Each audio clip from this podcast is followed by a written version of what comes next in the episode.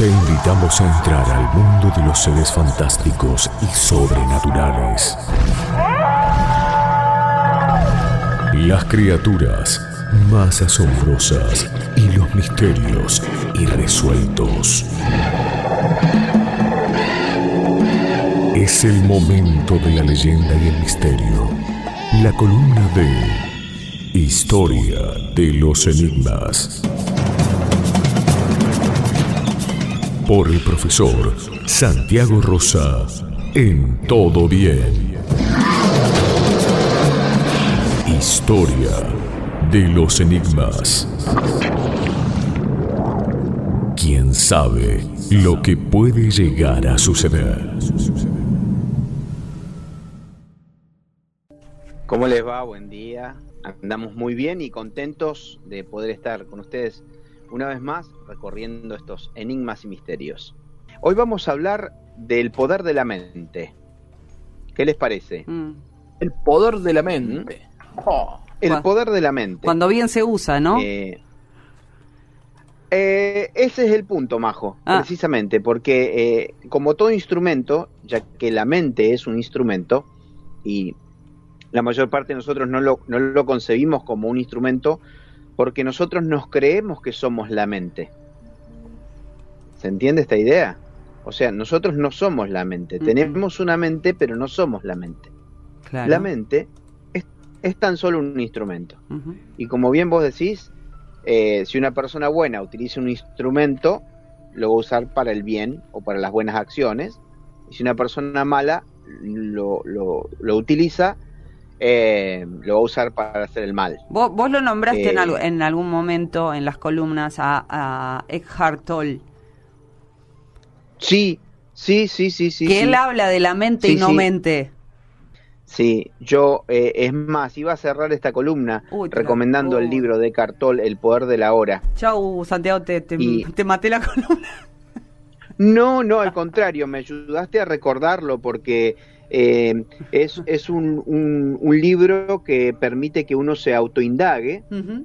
que se conozca a sí mismo y que sepa de que uno no es la mente y que si uno no conoce su propia mente, puede ser un cautivo de una jaula propia. ¿Me explico? Sí, totalmente. Uno puede decir, ¿a quién le gustaría que lo encierren, eh, que no lo dejen salir? No. Bueno, estamos viviendo un contexto, ¿no? De, de reclusión, de aislamiento, de... Pero eh, aunque estuviéramos libres, ah, eh, por ejemplo, una persona en la fiesta más extraordinaria, con la música que le gusta, las personas con las que quiere estar, la comida más exquisita, si no tiene un estado interior adecuado, esa persona, aunque está en una fiesta, los demás están celebrando y está viviendo un infierno. Eh, probablemente porque está recordando algo dramático que le pasó y está aferrado a sus recuerdos, o está obsesionado por algo que no pasó aún y, por ejemplo, está pensando, uy, mañana me cierra la tarjeta, mañana me cierra la tarjeta. Claro. Pero por más que se preocupe, eh, no va a poder cancelar esa deuda y además se va a perder, que eso es lo irónico, o se va a o la como, posibilidad de disfrutar la fiesta. como vos decís, ¿no? Condicionado con lo, con lo vivido, ¿no? Porque cuando yo era chica o cuando pasó tal cosa y por eso ahora soy de determinada manera. Claro, eso es lo que eh, mencionan los neurolingüistas. Majo, porque de, de los, de- desde que uno nace hasta que tiene siete años, eh, queda grabada como, como una matriz todo lo que vivís hasta los siete años, todo lo que escuchaste queda como un cassette grabado en la memoria. Entonces, si en tu casa vos escuchás que, que, por ejemplo, no tenemos plata, nunca nos alcanza, nunca nos alcanza, siempre somos pobres, ese concepto de pobreza o de, de- de- de- de escasez mental lo vas a llevar eh, adelante toda la vida. Eh, y vas a ser preso de esa estructura Claro. mental. Pero que no, Por es, que, no es, que el- no es la realidad eh, eso. Correcto, ese es el punto. Claro. Porque la mente lo que hace es disociarnos de la realidad. Dice eh, el Dalai Lama que Dios está tan cerca del hombre que de por medio solamente está la mente. Dios está tan cerca del hombre que de por medio solo está la mente. Eh. Uno se lo pone a pensar y dirá, qué cosa tan extraña que es la mente entonces. Porque a veces uno cree que la mente es buena o es mala, pero la mente puede ser educada. Y en esos siete años de vida, lo que pasa es eso, que formamos una estructura que tiene que ver con los miedos, con las frustraciones, con las limitaciones. Eh, y hay una alegoría en la India. En la India utilizan los elefantes como nosotros los caballos, ¿no? Eh, como bestias de carga. Eh, y a los elefantes bebés los atan a una estaca en el piso, ponen una estaca y, los, les atan la, patita a esa estaca para que no se escapen, lógicamente. Cuando ese elefantito ya es un poco más voluminoso, no hay estaca que aguante, ¿se entiende? Pero, ¿qué es lo que pasa? Como de chiquitito lo ataron a esa estaca, el elefante hace fuerza, hace un poquito de fuerza y como no puede eh, remover esa estaca, se queda quieto. Cuando crece el elefante y cuando crecen sus fuerzas, él con un tironcito podría arrancar la estaca, el lugar donde está eh, amurada esa estaca, podría hacer un pozo en, el, en, la tierra y escaparse. Pero sin embargo sigue con la limitación de esa pequeña estaca que lo sujetaba cuando era chico. Mm. Así es la mente. Así es la mente. Eh, eh, algo curioso también ocurre en el desierto. A los camellos, vos imagínate, ¿cómo clavarías una estaca? Yo te digo, los, los entrenadores de elefante lo hacen, pero ¿cómo clavarías una estaca en el medio de la arena, en una duna en el desierto? Imposible, ¿no? Porque tenés el terreno más blando que existe. ¿sí? Sin embargo, los camelleros lo que hacen es, cuando llegan a las ciudades, eh, clavan una estaca en la tierra y los camellos ya están acostumbrados a no tirar de esa estaca porque quedaron con la fijación mental de que es imposible mover esa estaca. Y en nuestra mente pasa eso. A lo mejor en algún momento nos dijeron, no se puede hacer, no, vos no lo vas a lograr, y nos quedamos con eso. Y a lo mejor tenemos todo para lograrlo.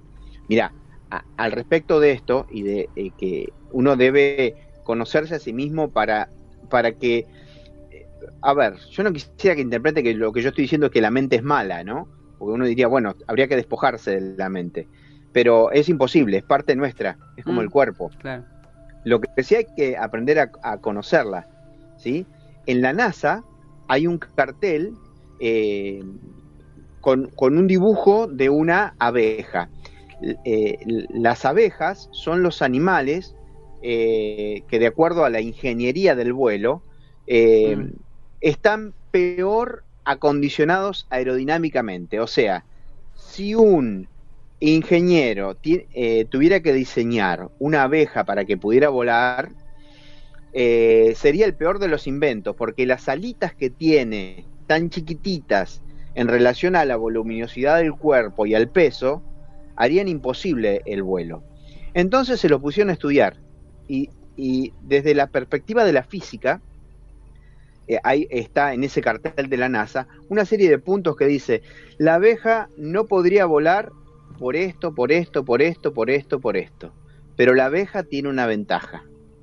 La abeja no lo sabe. Entonces, ella no conoce todas sus limitaciones. Claro. Eh, la mente le, le, permite seguir adelante. Vos, Diego, conocerás jugadores como Garrincha, que tenía una, una discapacidad bastante, bastante notoria en sus piernas, eh, y que era un jugador que hacía, hacía fintas, gambetas, que hay quienes dicen que Garrincha era mejor que Pelé. sí, sí, El, el propio Messi, que también tuvo que hacer todo un trabajo psicológico para educar a su mente de que él, aún siendo el más pequeño, podía hacer cosas que los demás no hacían porque es izquierdo, es zurdo y maneja eh, el otro lóbulo cerebral. Entonces, qué misteriosa que es nuestra mente, ¿verdad? ¿Cuántas cosas deberíamos nosotros conocer? Eh, yo les quiero plantear a los oyentes algunas preguntas. Eh, ¿Les pasó alguna vez que recordaron un nombre? ¿Viste que te preguntan, ¿cómo se llama ese actor? Y vos no te acordás, no te acordás, no te acordás. Y al otro día, mientras estás haciendo otra tarea, distinta a las que haces habitualmente, eh, aparece el nombre. ¿Qué es lo que ocurrió? Pasó, ¿no? Sí, sí, sí, muchas veces tenés en la punta de la lengua el nombre de algo, no te lo acordás y después estás haciendo cualquier cosa y decís, ah, mira, me acordé ahora. O, te aparece a las 2 de la mañana y le mandás el mensaje. Era la aparece Exacto. Exacto. Porque la mente queda trabajando, uno sigue haciendo otras cosas y la mente queda trabajando y a lo mejor la mente te va a despertar, como bien decís Majo, a las 2 de la mañana ah. y te va a decir, eh, se llama, qué sé yo, Dorothy, James. Ah, era Dorothy James. La mente siguió trabajando. ¿Sí? Eh, eh, otra, otra cuestión que tiene que ver con la mente. Eh, la sensación de esto ya lo viví. ¿Lo han tenido alguna vez? Sí, el del déjà vu. El déjà vu. Claro. El déjà vu. Bien. Otra. ¿Les pasaron, les pasó alguna vez de pensar en alguien sí. Eh, y de, a, los, a la hora lo aparece y hace como tres meses que no lo ves. Sí. Sí, sí, ¿Mm? sí, sí. O, me, y no me pasó, Me pasó recientemente de, mm, de escribirle a una persona eh, que me contestó así rápidamente y al otro día me contestó que, bueno, en el momento en el que le escribí estaba sucediendo algo muy triste para esa persona. Eh, pero como mm. que yo sentí que había que en ese momento escribir. Bueno, los hindúes van a decir que eh, no importa la, la, distancia que te separaba de esa persona querida por vos, Majo, em, em, una de las dos envió un mensaje a través de lo que se llama el tercer ojo o el chakra frontal, eh, y la otra persona lo recibió eh, con otro chakra que es el chakra del plexo solar, eh, porque funciona como una radio. Eso decían los hindúes. Cuando pensamos a alguien enviamos una onda y esa onda se, se, propaga de acuerdo también al potencial que tenga cada persona. Hay personas que tienen determinado tipo de energía y hay otras que tienen otro tipo de energía. Había una publicidad de, en un colectivo cuando el, chico le decía a una chica que le gustaba, decía, mírame, mírame, mírame, mírame, mírame, mírame, y la chica se daba vuelta y lo, y lo miraba, ¿no? Ahí está. Hmm. Bueno, Diego, me diste pie para algo importante. Majo había dicho que la, mente se utiliza para el bien o para el mal.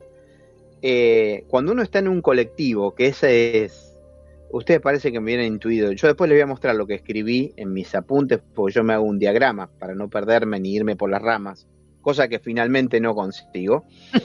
Pero eh, hablé justamente lo, de, lo del colectivo.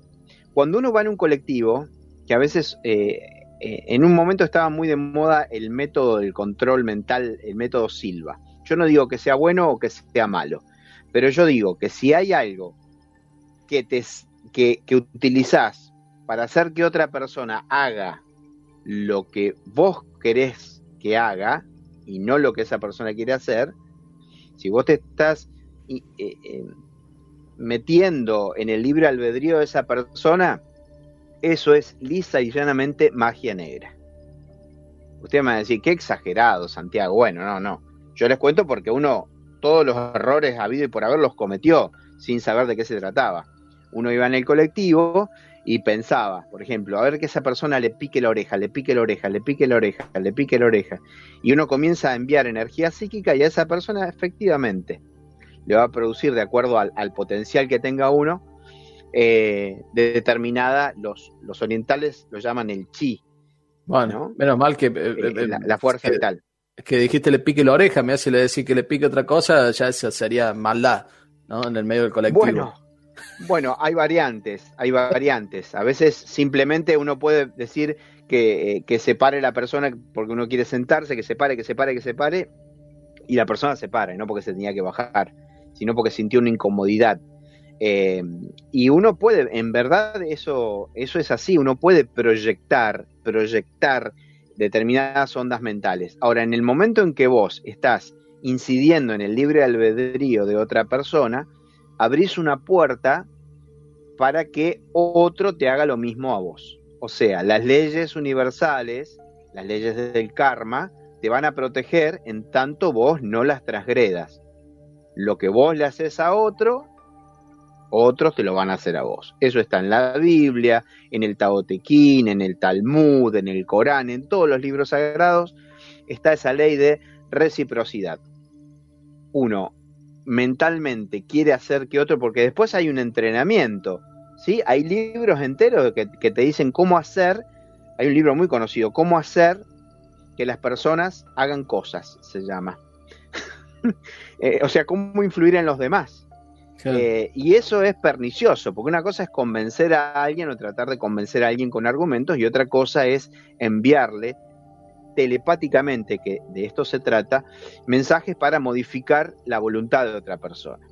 Eh, a ustedes les va a parecer una tontería lo que yo digo, pero si quieren investigar, van a ver que durante la Guerra Fría, los rusos y los norteamericanos entrenaban a, bueno, hay miles de películas de ciencia ficción, pero si ustedes quieren buscar algunas páginas donde, donde se habla de esto, buscaban eh, eh, reclutar psíquicos, cada uno para su bando, porque sabía que influenciaban en los demás.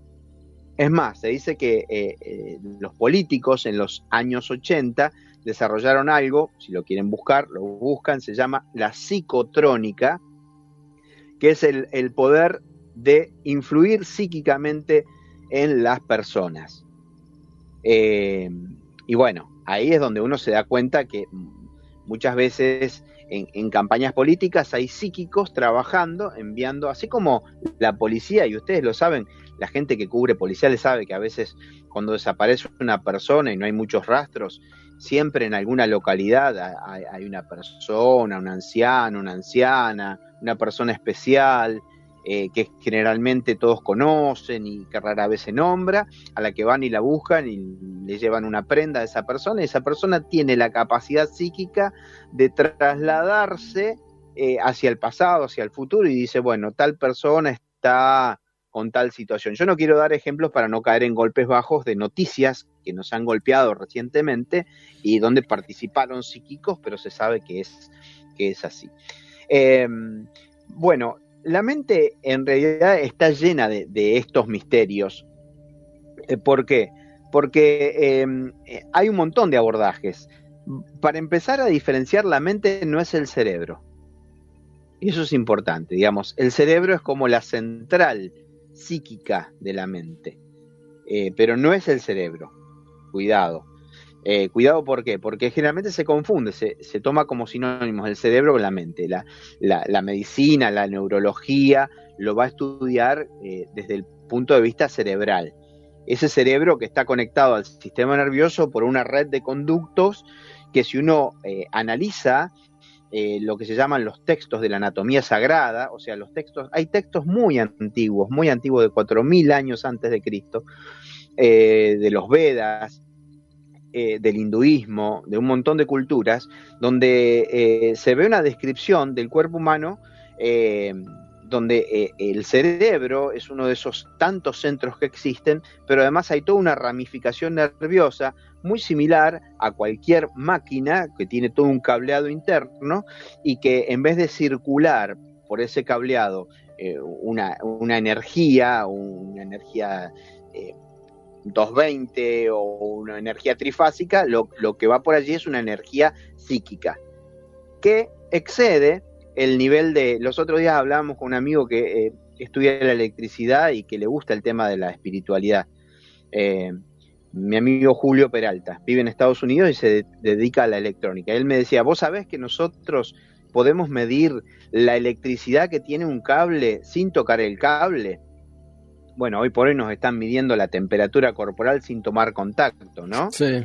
Eh, ¿Por qué? Porque nuestro, nuestro cuerpo eh, no solamente irradia calor, sino que irradia eh, vibraciones que tienen que ver con la luz, con el calor, con el sonido, y que muchos dicen, bueno, es el, el aura de la persona. En realidad, hay un montón de vibraciones que tienen que ver con el diagrama interno de las personas, eh, que no solamente tienen centro, una centralidad eh, en ese órgano fisiológico que es el cerebro, sino que los hindúes, eh, la medicina china con los meridianos de la acupuntura han demostrado que hay distintos centros energéticos en la persona los hindúes lo llamaban los chakras, y el desarrollo de esos chakras le permitían a la persona tener eh, capacidades que excedían a la mente. Y esto es algo importante y con esto vamos a ir cerrando esta columna sobre la que podríamos seguir estar hablando, seguir hablando toda la tarde quizás, pero no pretendemos aburrir a los, a los oyentes, eh, porque de hecho uno dice, entonces la mente qué? Y, la mente debe ser conocida, pero cada uno debe conocer su propia mente, con el objetivo de, eh, de poder eh, modificar patrones, de, mm, de aprender a utilizarla para el bien, y de que esa mente, que es un instrumento muy poderoso y sumamente desconocido, eh, los científicos dicen que de la mente utilizamos un potencial muy pequeño, un 3, 4, un 7%, si quieren los más optimistas pueden decir que un 10% de la mente es lo que utilizamos. Ahora, hay una película muy linda de ciencia ficción, eh, se me va a escapar el nombre, justo de lo que hablamos. Esta chica que hace de Black Widow, Scarlett eh, ¿Cómo se llama la chica esta que hace Lucy. La, viuda negra? Lucy, Lucy. Lucy. La película se llama Lucy, pero la, actriz, ¿cómo se llama? Scarlett Johansson. Es muy bonita. Scarlett Johansson. Scarlett Johansson. Vos sabés que la veo a ella y es como que la mente se me detiene en esa visión y me olvido el nombre. Pero sí, es Scarlett Johansson. Bueno, ella es una película que se llama Lucy, donde eh, eh, el punto central de esta película es que ella tiene por alguna razón, vean la película para no spoileárselas, desarrolla el 100% de la capacidad mental. Entonces dice, con un 10% de la capacidad mental, vos recordarías al pie de la letra todos los libros que leíste en tu vida, sin necesidad de volverlos a leer. Con un 20% vos podrías reconocer, eh, aprender a hablar en cuestión de horas todos los idiomas con un 30%, vos y llega un momento que pasando el 50% de la capacidad mental, la persona tiene lo que se llama la telequinesis. ¿Qué es la ah. telequinesis? Tele significa lejanía, kinesis, kino es movimiento, ¿no? Entonces, mover objetos a través de la mente. ¿Qué es lo que hacemos todos, Diego, cuando van a patear el penal? Sí, hay, hay un... Estamos hay un, viral que se hizo muy conocido cuando eh, Sergio Massa en la Cámara de Diputados comenzó a mirar fijamente una botellita y la botella se cayó. Sí, ¿Eh? sí, sí, sí, sí.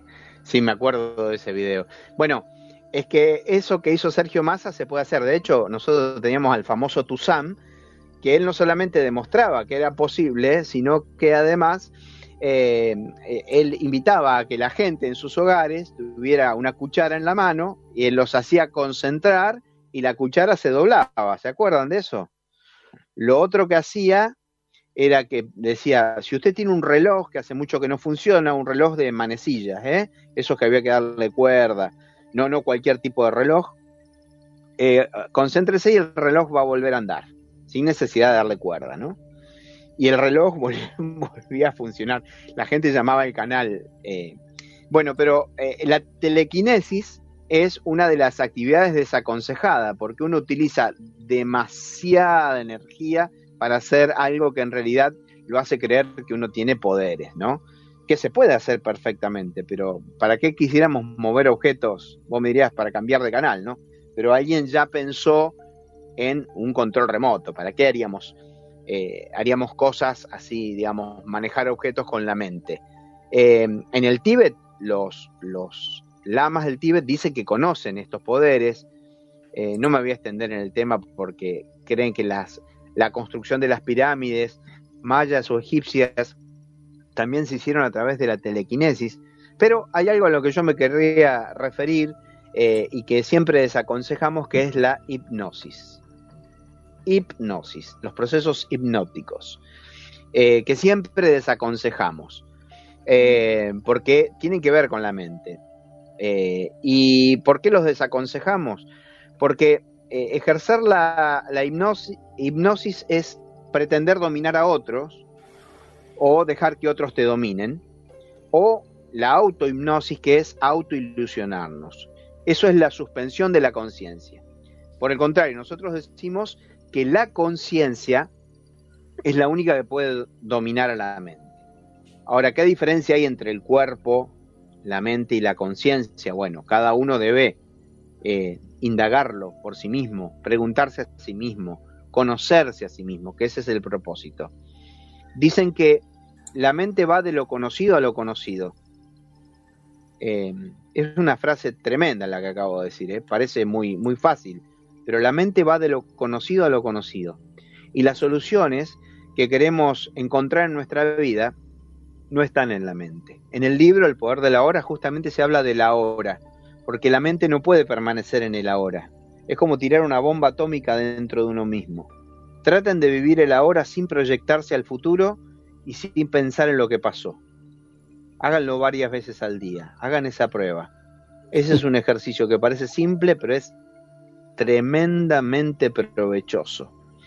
Em, dicen que la verdad, que es a lo que uno debe aspirar, es lo desconocido de momento en momento. La mente no puede conocer la verdad. Y con esto voy en contra de todo el método científico. ¿sí?